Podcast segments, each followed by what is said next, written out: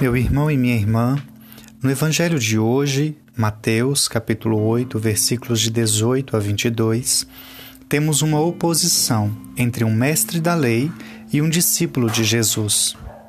Enquanto o mestre da lei promete seguir Jesus por qualquer lugar, o discípulo julga que, por ser amigo e próximo do Senhor, pode ser dispensado de algumas dificuldades.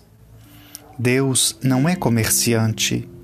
Não o tratemos como um patrão, mas como um amigo que conta conosco para todos os momentos. Como diz a oração deste dia, concedei que não sejamos envolvidos pelas trevas do erro, mas brilhe em nossas vidas a luz da vossa verdade.